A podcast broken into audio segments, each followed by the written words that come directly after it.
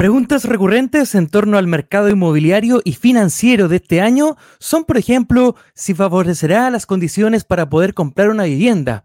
La inflación o la subida de los tipos de interés en los préstamos hipotecarios nos hacen pensar que el 2023 no será un buen momento para comprar una vivienda, pero ¿es realmente así? ¿Conviene más arrendar en esta época de recesión económica o no? Todos los detalles los conversamos con el doctor en economía de la Universidad de Washington y economista jefe de la Fundación Economía y Equidad, Jorge Rojas Vallejos. ¿Qué tal, Jorge? ¿Cómo estás? Gracias por estar acá en Hablemos de Lucas.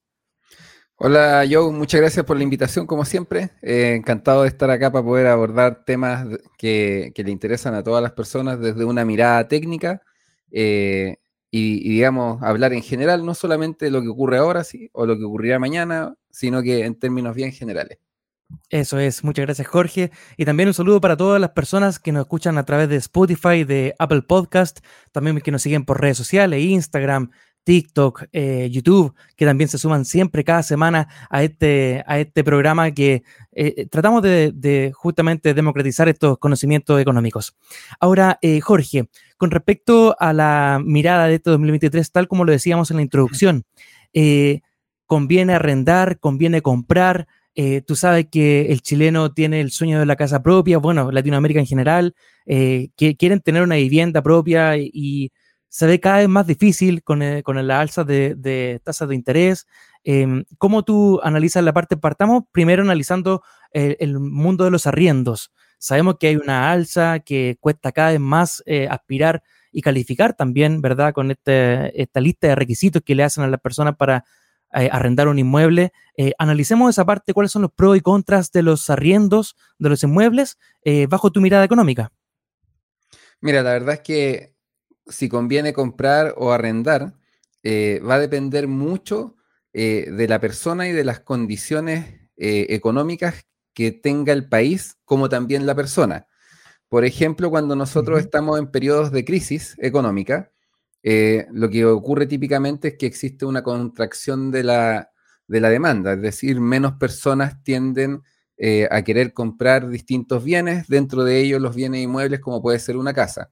Por lo tanto, cuando se genera esta contracción eh, de la demanda, típicamente los precios tienden a disminuir. Entonces, si una persona ha estado ahorrando sistemáticamente y tiene suficientes ahorros como para poder entregar un pie, ya eh, el mayor pie posible en, términos de tener la menor deuda posible. Eh, esto también depende de las características de la persona. O sea, hay personas que no les gusta tener deuda, eh, hay otras que aceptan ciertos niveles de deuda, entonces todo, digamos, va dependiendo un poco de cada uno. Pero en términos generales, cuando se, tienen situaciones de crisis, los precios tienden a estabilizarse o disminuir, ¿ya? Especialmente bienes que son eh, bienes de stock, como puede ser eh, un inmueble, ya una, propiedad, un terreno, una casa, un departamento. Ahora, ¿qué sucede? Que usualmente durante los periodos de crisis, el Banco Central también interviene a través de la política monetaria, bajando las tasas de interés para poder eh, ayudar a estimular la economía.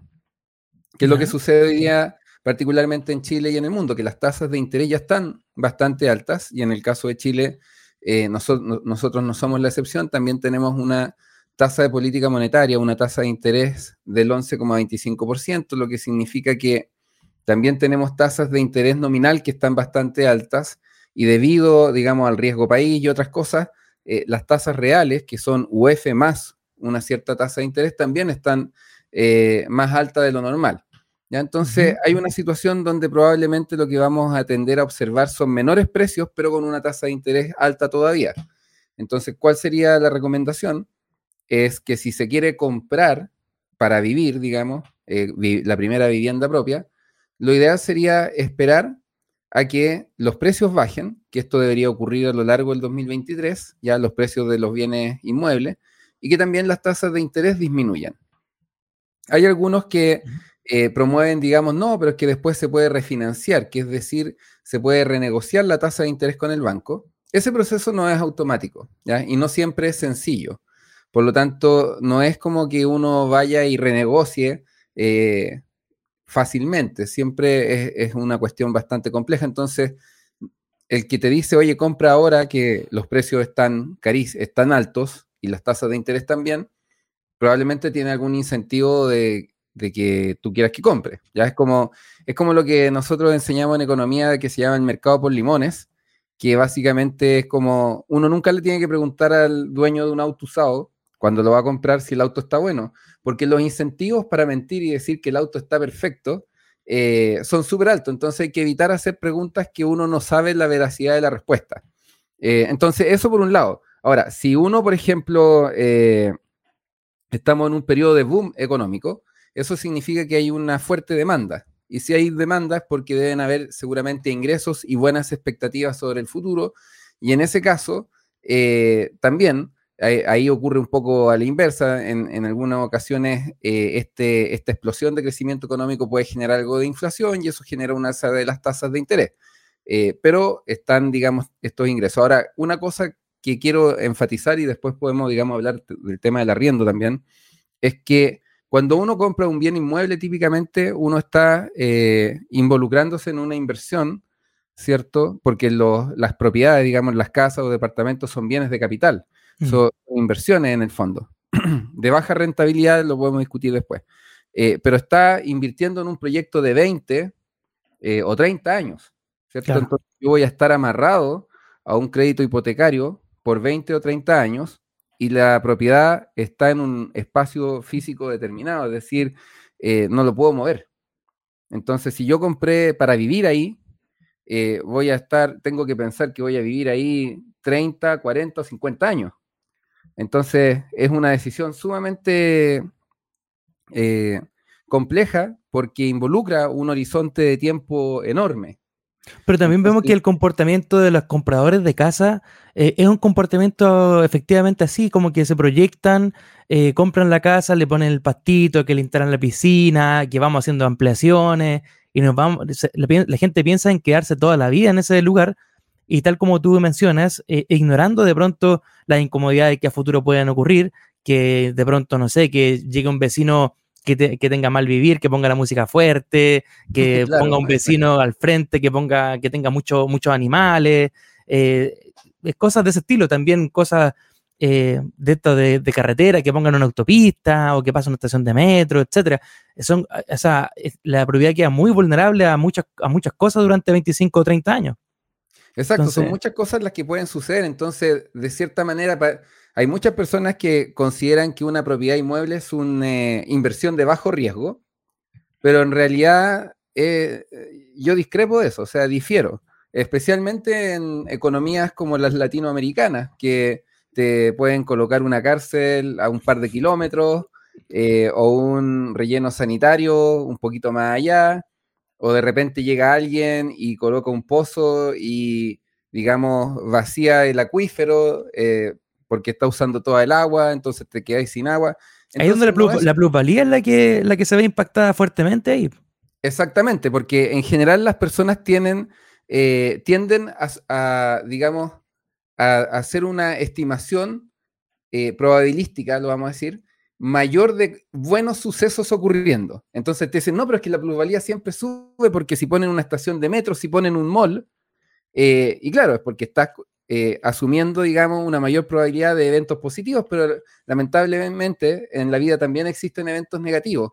Entonces, saber, digamos, qué probabilidades existen eh, siempre es complejo. Ya, pero efectivamente podría ocurrir algo positivo como que eh, se coloque una estación de metro y que la línea del metro sea subterránea y no vaya en superficie y la escuche, digamos, cada cinco minutos o diez minutos pasar y te distraiga de lo que estés haciendo dentro de tu casa. Eh, también pueden colocar un, centro comercial, entonces existen esas posibilidades. Eh, pero desde mi punto de vista es mucho más conveniente invertir en, en activos, digamos, financieros con mayor liquidez, porque una situación también que ocurre es que las personas dicen, bueno, si yo me voy a vivir de esta casa en otro lugar, eh, la puedo arrendar. Y ahí también hay un supuesto, y es, el supuesto de que el arrendatario va a estar pagando siempre.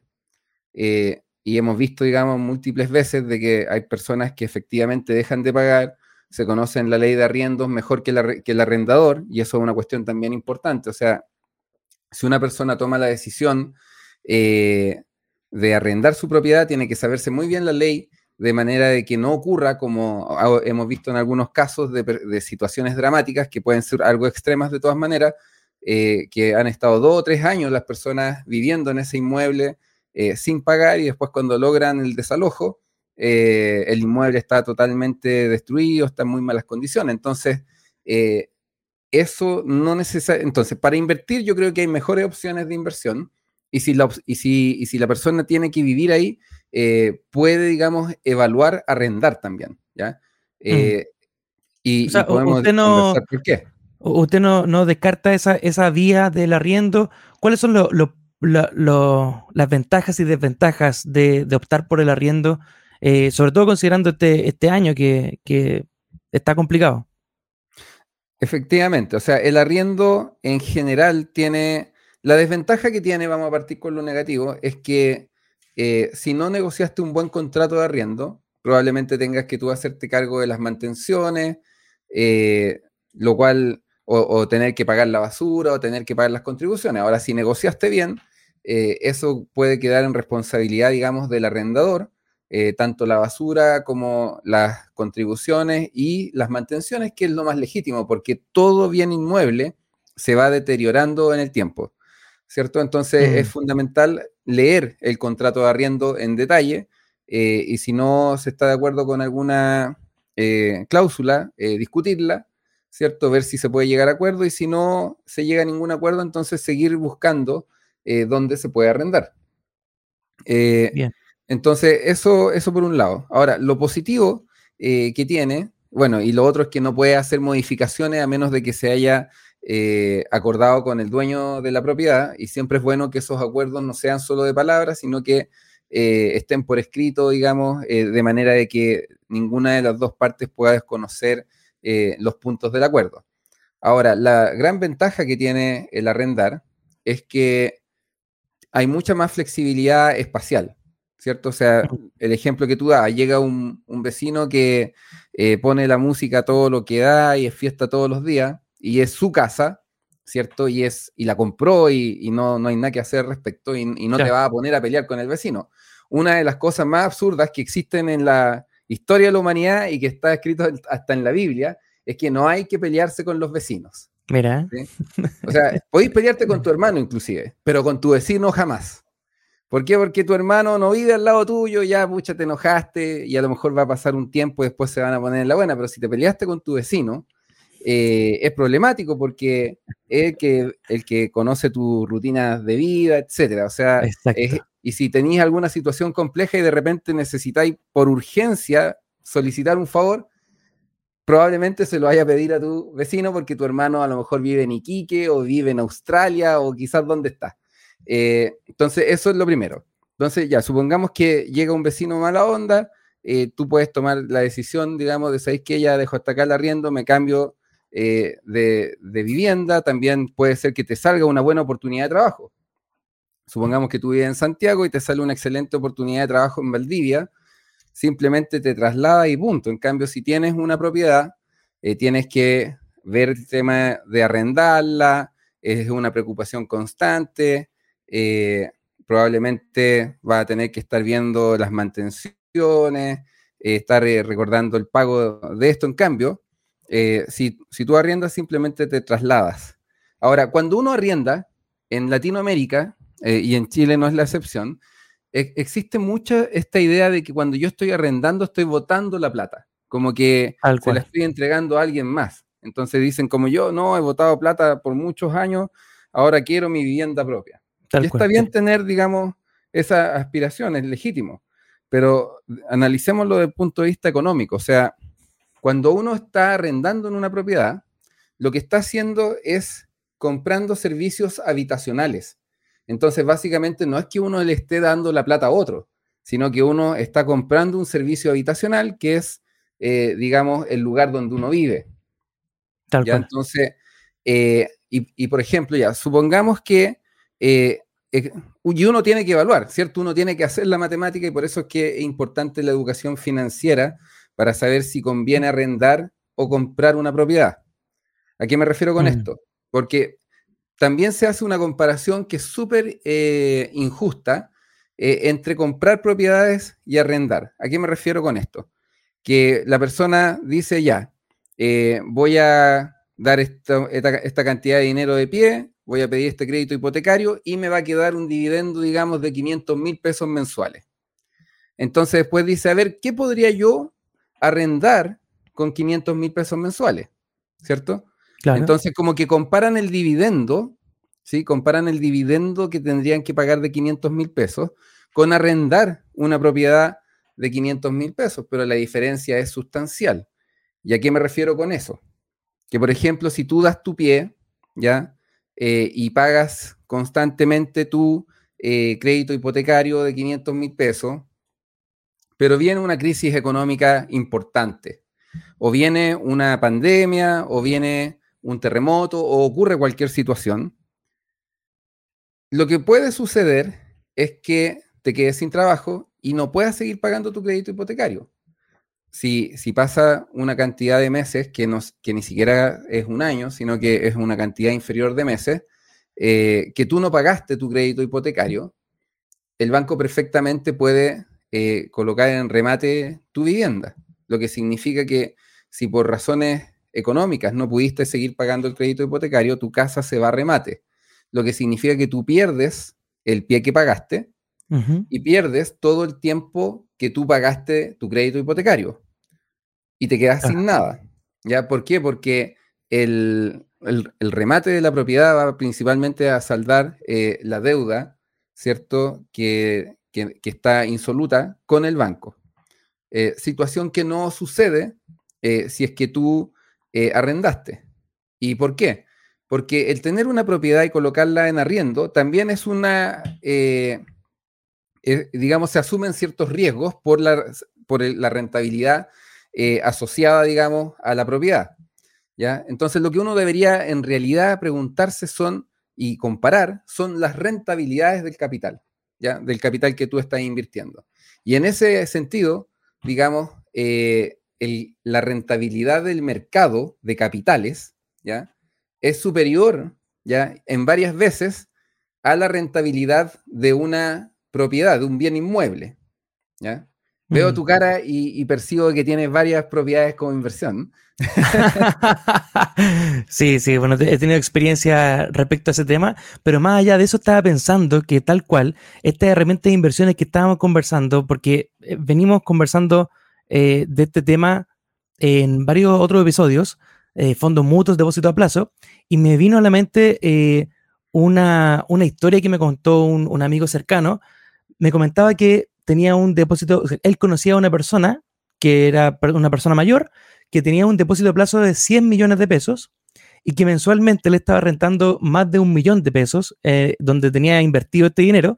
Y con el relato que estaba eh, mencionando ahora, me, efectivamente, o sea, uno puede gastar 100 millones de pesos en comprar una casa, que también vamos a pasar el punto de los precios, tanto precio de compra como precio de arriendos, que están un poquito, un poquito grandes, inflados, eh, y quería, ya vamos a conversar de eso, pero eh, uno puede adquirir una casa de por 100 millones de pesos y la puede arrendar, por ejemplo, no sé, en 600 mil pesos, como máximo, o sea, como 300 mil, pero, y eso al mes, pero no se compara efectivamente con el millón y fracción que te puede dar un fondo mutuo de depósito de plazo.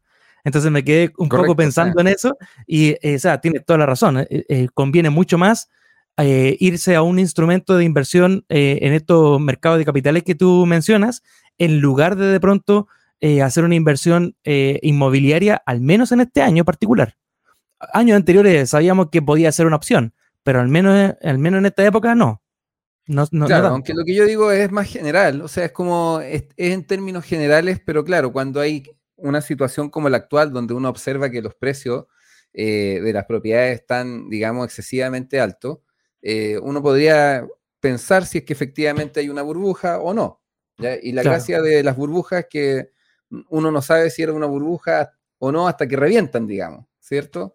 Eh, entonces, eso, y, claro, uno está, uno eh, siguiendo las noticias en el caso de Chile, nosotros vemos que varias inmobiliarias han estado, digamos, en una situación financiera compleja y otras han definitivamente se han acogido a quiebra. ¿ya? Entonces, y, eso también, digamos, es una, son, son indicadores. Uno tiene que buscar estos indicadores. Eh, otro aspecto que a mí me parece relevante mencionar respecto de lo que estamos conversando, eh, de en qué tipo de activos invertir, si en propiedades, cierto, casas, departamentos o en el mercado de capitales, que puede ser el mercado de capitales local o, o el mercado de capitales internacional. hoy en día no es muy complejo, digamos, tener acciones de, de Tesla, de Amazon, de Microsoft. Ya eh, es cuestión simplemente de, hacer las averiguaciones y, e invertir. Y estas inversiones también tienen que pensarse de la misma forma en cómo se piensan las propiedades, de largo plazo, ya mm. mediano largo plazo, es decir, yo voy a colocar este dinero acá y lo voy a invertir por un mínimo de tres años. ¿ya? Eh, ahora, ¿cuál es la ventaja que también tienen, digamos, los activos eh, financieros por sobre las propiedades? Que ya, supongamos que yo tengo esta propiedad, la pagué, ¿sí? Eh, completa, ya pasaron los 20 o 30 años del crédito hipotecario, que ahora están más en 20 que, en 30, pero eso es para analizarlo en otro, programa. Eh, lo que sucede es que también cuesta liquidar ese activo, ¿ya? Mm. Este, este, esta propiedad. O sea, a diferencia de lo que sucede con las acciones eh, de, de, empresas. O sea, yo si tengo acciones, no sé, de hortifruti, eh, y quiero ir a venderlas, yo coloco la orden de venta eh, en, la plataforma de la corredora y probablemente van a pasar, si el precio, digamos, está dentro del precio de mercado de ese momento, van a pasar 5 o 10 minutos y me va a llegar una notificación de que esos activos fueron vendidos y por lo tanto eh, el dinero va a estar depositado en la caja al final del día o al día siguiente. Sin embargo, si yo tengo una propiedad, pueden pasar meses en que yo la venda, ¿cierto? Eh, y luego de que finalmente logro encontrar el comprador, pueden pasar otros meses más entre que se genera, digamos, el cheque en el banco, que esto, que esto otro. O sea, primero un proceso largo. Segundo, otra ventaja que tienen, digamos, los activos financieros como las acciones, los fondos mutuos, los ETF, etcétera, es que yo puedo decir, mira, tengo 100 millones de pesos eh, en fondos mutuos, en acciones, y puedo vender una parte. ¿Cierto? Yo puedo decir, ¿saben? Mm. Voy a vender el 10% de, del monto que yo tengo en mi cuenta. Y, por lo tanto voy a recibir solamente 10 millones. Sin embargo, si yo tengo una casa, no puedo decir, oye, ¿sabéis que quiero vender solamente el patio con la piscina eh, y me quedo con el resto de la casa? Entonces es mucho más dicotómica la decisión, es mucho más binaria, es como o vendo o no vendo. Sin embargo, cuando yo tengo una situación eh, en el mercado de capitales, yo puedo vender fracciones, ¿sí? Eh, y de esa manera, al vender una fracción, yo puedo seguir rentabilizando el resto del dinero que dejé adentro. Eh, en la medida que sigue pasando el tiempo, voy a seguir rentabilizando. Y los mercados, digamos, tienen una rentabilidad real histórica del orden del 8%. Eh, entonces, desde ese punto de vista también, invertir, digamos, en, en, los mercados de capitales tiene esa ventaja de que puedo liquidar más fácilmente y puedo liquidar fracciones, no el total y puedo diversificar el riesgo, ¿cierto? O sea, diversificar el riesgo es que puedo tener algunas acciones en Chile, otras en Alemania, algunas otras en Australia, otras pocas en Estados Unidos. Eh, en cambio, si yo compro una propiedad, estoy, digamos, básicamente colocando gran parte del capital en esa propiedad. A menos de que sea una persona súper millonaria y tenga propiedad y compre propiedades como loco en distintos lados, y ahí ya es distinta la, la historia. Pero en términos generales, eh, eh, para una persona común y corriente como tú o como yo, eh, comprar una casa significa hacer un, gran desembolso, digamos, de gran parte de nuestros recursos. Tal cual. Jorge, con respecto a las preguntas frecuentes que van haciendo las personas cotidianamente, ya también en, redes sociales, etcétera, es justamente respecto al, al precio eh, uno a veces ve un departamento, una casa que está bien a mal traer, bien eh, mal ubicada, muchas veces está, el, inmueble está bien, bien deteriorado y eh, carísimo, más de 120 millones, 80 millones y la gente de pronto en la, en la, casa el comentario que hay es como, ¿por qué tan caro? Lo mismo ocurre con los arriendos. A veces uno dice, no, ¿cómo están cobrando 500 mil pesos por un, eh, departamento, dos dormitorios, un baño, etcétera. Entonces, eh, con respecto a, la cifra, sabemos que hay inflación, sabemos que hay una recesión económica y todo, pero ¿se justifica realmente esto, estos valores? ¿Están argumentados? ¿Tienen sustento técnico al menos? Eh, esta, estos, estos precios están inflados, a eso, a eso voy. Eh, ¿están argumentados económicamente o, hay algo también de que hay aprovechamiento de parte de inmobiliaria, aprovechamiento de alguna forma, que ven la oportunidad de poder ponerle más, más sobreprecio a este tipo de, costos de vivienda? Es súper interesante la pregunta que hace, porque básicamente lo que nosotros aquí estamos tratando de ver son las fuerzas del mercado. Eh, efectivamente, eh, los precios están elevados, ¿ya? Ahora, si los precios son altos es porque también existe una alta disponibilidad a pagar eh, por, estos servicios habitacionales. Ahora, ¿qué es lo que sucede también? Que efectivamente nosotros eh, podemos pensar eh, que existen, que podría existir, digamos, de cierta manera, un aprovechamiento si es que el mercado de los departamentos estuviese, o de las casas, digamos, en arriendo, estuviese fuertemente controlada por pocos actores. Ahora, lo que nosotros observamos es que en realidad no son pocos actores, sino que hay, hay harta oferta de distintos, de, distintos agentes, de, distintas inmobiliarias, de distintas personas. Eh, pero también sucede por el otro lado, de que a pesar de que existe, digamos, un cierto grado de competencia eh, dentro de la oferta de departamentos y, casas en arriendo, eh, al mismo tiempo eh, los servicios habitacionales son lo que se conoce como eh, un bien, eh, en este caso servicio, tremendamente inelástico, es decir, que son casi de primera necesidad porque las personas necesitan tener donde vivir.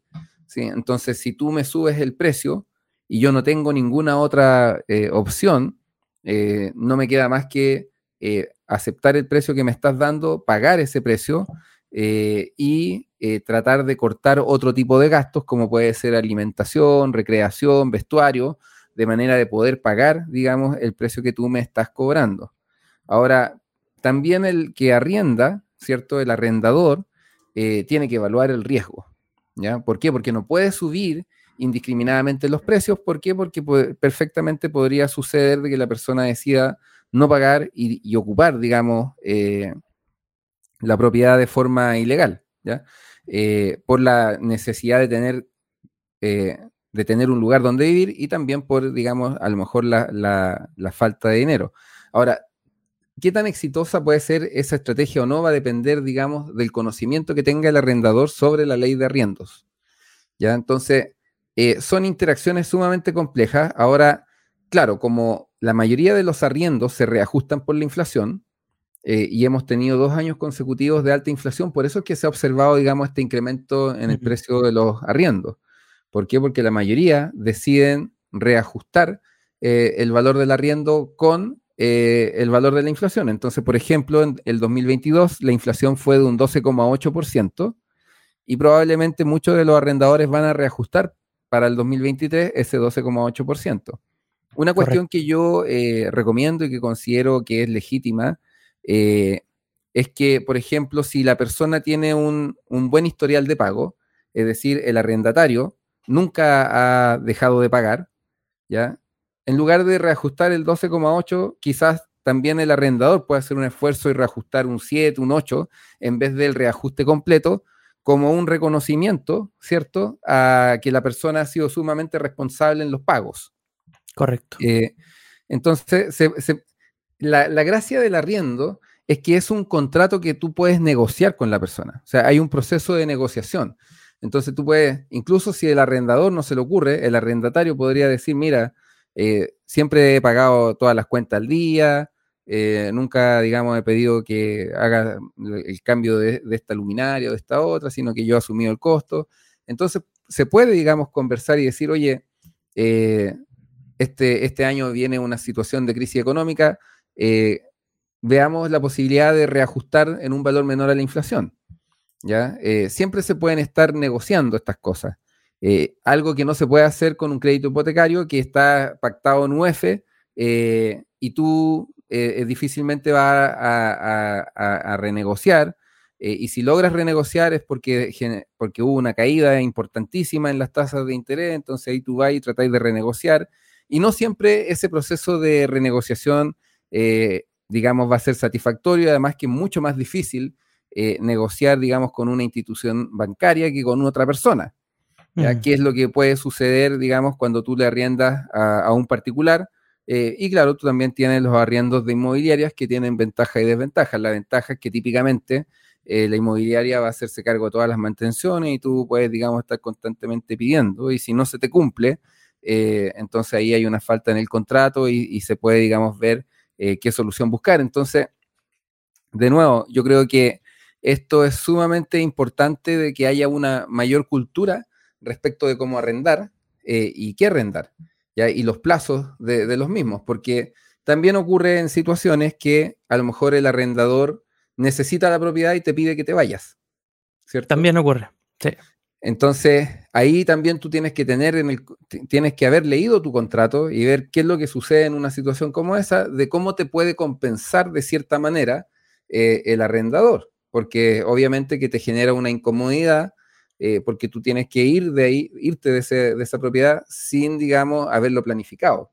Eh, por eso es que, de nuevo, la recomendación es leer el contrato, leérselo completo. ¿Sí? Y, si la, y si en la notaría están apurados, entonces tú decís, ya, me lo llevo, lo leo y lo traigo mañana, porque hay que leer lo que se firma. Ya se, tiene que leer lo que se firma. Eh, pero de nuevo, yo estoy acá más que nada para hablar respecto de que si uno quiere invertir, lo mejor es el mercado de capitales porque tiene una excelente rentabilidad.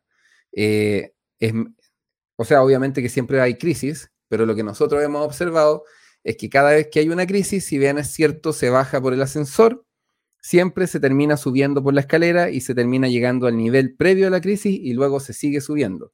Y eso ha pasado digamos, desde la, desde la crisis del petróleo, después vino eh, la crisis asiática, eh, la crisis financiera global del 2008-2009, eh, la pandemia, y, siempre los mercados se van recuperando. Entonces, sumamente importante educarse en términos de la educación financiera, ¿sí? aprender, digamos, a entender lo que es una tasa de interés, el poder, ¿cierto?, del interés compuesto, cómo la rentabilidad que tienen los mercados y la rentabilidad que yo eventualmente podría sacar eh, de una propiedad también y de los costos que tiene. O sea, si yo, por ejemplo, vivo en, propiedad, en una propiedad similar, pero me ahorro 100 mil pesos eh, en términos de que eh, me sale más barato que estar pagando el crédito hipotecario, si yo, por ejemplo, pacté el pago del arriendo en pesos en lugar de hacerlo en UEFs, o sea, yo puedo ir juntando todo eso y, por ejemplo, cuando yo voy a arrendar, ya es verdad, tengo que eh, pagar un mes de garantía, ¿cierto? Eh, algunas otras cosas, pero no se compara con el pie que tengo que entregar por, una, por, un bien inmueble cuando lo, quiero comprar. Y yo también podría ver, o sea, ya, ¿cuánto tengo que dar de pie? Eh, no sé, 20 millones. si es una propiedad de 100 millones, probablemente me van a pedir el 20%, entonces son 20 millones. Esos 20 millones yo los puedo guardar, ¿cierto? con un depósito a plazo hoy día y probablemente tendría eh, una rentabilidad eh, de 200 mil pesos. ¿sí? Entonces, eh, tengo que hacer todo ese tipo de estimaciones. Ahora, obviamente que el depósito a plazo está bueno hoy día porque la tasa de interés es súper alta. Pero cuando los depósitos a plazo dejan de ser buenos, los fondos mutuos se ponen buenos. ¿ya? Entonces, hoy día los fondos mutuos no están muy buenos. ¿ya? Pero el depósito a plazo está bueno. Cuando el depósito a plazo se ponga malo, lo más probable es que el fondo mutuo se va a poner bueno, entonces uno tiene que ir viendo eh, también eh, si me cambio de activo o no. Así que eso, es más o menos lo que tenía eh, para comentar yo. No sé si hay alguna otra cosa. Sí, te iba a comentar solamente, solamente un comentario. Te iba a decir que ojalá que siga eh, la amplia oferta, porque eh, bien comentaba que hay harta, hay harta oferta de, inmuebles. no, no hay un monopolio todavía, pero sí hemos visto que ha crecido mucho el family office, tanto en Estados Unidos como acá en Chile también. Y eh, bueno, esperemos que en algún momento esto no se convierta también en un monopolio y que solamente un, par de, grupos económicos sean dueños de toda la, el parque de. Y por ejemplo, mira, hay una forma. Hay una forma súper interesante también de, inyectar competencia en estos mercados, Eh, porque esta situación ocurre mucho en, Estados Unidos, en, Europa, ya en distintos lugares del mundo desarrollado, de que eh, comprar es muy caro. ¿Ya? Mm. entonces se, tiende a arrendar. con las ventajas y desventajas que, esto puede tener de acuerdo, de acuerdo, a lo que hemos estado conversando. Pero ¿cómo podríamos nosotros inyectar competencia eh, sin, digamos, caer en lo que es la fijación de precios, porque hay algunos que dicen, no, es que ya está demasiado desbordado, así que que el Estado fije el precio de los arriendos. Hay una forma que es mucho mejor que esa, y es que, el Estado construya edificios para arrendar. Entonces, en lugar de estar diciendo cuánto eh, tiene que ser el precio del arriendo, que es muy complejo porque aquí hay, hay fuerzas del mercado, oferta, demanda, ¿cierto? Que y, preferencias personales, etcétera, disponibilidades a pagar. Es, complejo el tema como para yo estar calculando cuánto tiene que ponerse en arriendo cada departamento disponible en el país. Pero si yo me hago un actor del mercado, yo puedo construir un edificio y yo, como Estado, fijar el precio del arriendo de, esas propiedades en ese edificio o de esas casas y, y de cierta manera eh, competir con el privado. Entonces, ¿qué va a pasar? Que las personas, si el precio eh, de estas viviendas públicas, digamos, es de menor costo que las privadas, entonces las personas van a tener, van a tender a ir para allá y de esa manera yo puedo eh, hacer algo como lo que hace el Banco Central cuando interviene en el mercado cambiario en el dólar. No, el, el Banco Central no dice yo voy a dejar el dólar en este precio. Lo que hace el Banco Central cuando quiere bajar el precio del dólar es que sale a vender dólares. Y ahí el mercado va ajustando producto de la mayor disponibilidad de dólares. Cuando el Banco Central considera que el precio del dólar es muy bajo y lo quiere subir, entonces el Banco Central sale a comprar dólares. ¿ya? Entonces son intervenciones indirectas, pero no es un control, sino que el Banco Central en, en este caso se transforma en un agente del mercado y acá el Estado también se podría transformar en un agente eh, del mercado y, va a ser siempre limitado porque obviamente que el Estado no puede ponerse, o sea, con suerte construyen hospitales, eh, no, se van a poner a construir viviendas como locos, sino que van a intervenir de, de forma marginal, eh, pero que puede ser una buena intervención orientada y ayudar también a resolver un poco la situación habitacional que hemos retrocedido de manera significativa. Nuevamente vemos muchos campamentos a lo largo y ancho de Chile. Eh, y esa, digamos, es una situación que eh, debe abordarse adecuadamente y para aquellos que son de clase media y que pueden elegir entre arrendar y comprar, eh, mi invitación es que reflexionen qué les conviene más y que se den cuenta de que la vida, digamos, es muy dinámica. Entonces, hoy día, por ejemplo, yo tengo 41 años, ¿cierto? Soy autovalente, puedo hacer un montón de cosas, tengo mi trabajo, etcétera. Pero en 40 años más, cuando tenga 81, yo no sé si, no, si voy a tener problemas de movilidad o no. Eh, no tengo claro, digamos, si los genes eh, del Alzheimer que definitivamente debo tener eh, en mi cuerpo se van a manifestar o no. Y por lo tanto, yo no sé si voy a terminar en una residencia de adultos mayores o no, ya sea por situaciones de movilidad física eh, de autonomía o de eh, situaciones de salud eh, mental. Entonces, y si yo llego a tener una situación como esa, es mucho más sencillo que se administren, digamos, fondos mutuos, ¿cierto? o acciones y se vayan vendiendo parcializadamente para poder financiar mi estadía en la residencia de adultos mayores, eh, en lugar de tener que esperar quizás cuánto tiempo para poder vender el activo completo y después ver qué se hace. En cambio, si yo fui eh, un buen padre, le voy a dejar ese problema resuelto a la Eva. acá está lo que hay que hacer cuando ya me ponga a, eh, ya, ya no sea tan autónomo como lo soy hoy día. Así que bueno, eso. No, buenísimo, Jorge. Justamente la invitación es esa y también eh, si va, tanto si va a comprar, si va a arrendar, leer los contratos, también me quedo con eso para ir concluyendo.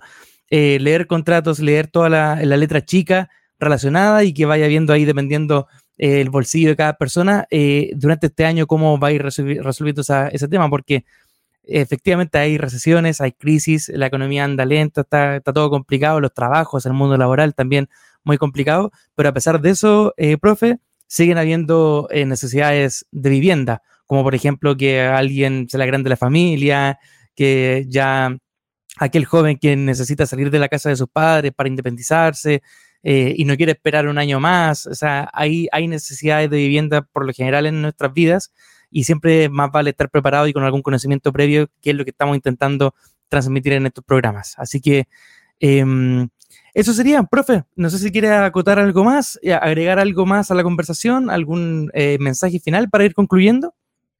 no, básicamente lo que tú ya dijiste, ¿cierto? Que siempre es importante evaluar si uno, el tipo de, de uso que le va a dar a su, a su dinero, si quiere comprar, arrendar, eh, evaluar bien y analizar bien qué es lo que está haciendo, la vida es dinámica, las cosas cambian, todo cambia, eh, y por lo tanto hay que tener herramientas flexibles para poder adaptarse a esos cambios. Y, en mi opinión, una propiedad es lo menos flexible que hay, eh, pero eso, digamos, siempre es relativo y depende de las preferencias de cada uno. Y lo que tú también dijiste, que creo que no podemos dejar de no enfatizarlo, eh, leer lo que uno firma.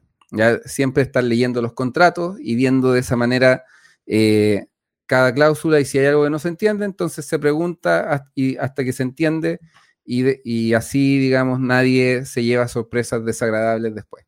Así que bueno, como siempre, yo te agradezco el, tiempo, eh, el espacio y, esta, y esta oportunidad de poder contribuir con un granito de arena a que las personas tomen decisiones lo más reflexiva y críticamente posible. Profesor Jorge Rojas Vallejos, doctor en Economía de la Universidad de Washington y economista jefe de la Fundación Economía y Equidad, nos acompañó en un nuevo episodio de Hablemos de Lucas. Profe, muchísimas gracias y hasta la próxima. Nos vemos, un abrazo. Chao, chao. Chao, chao.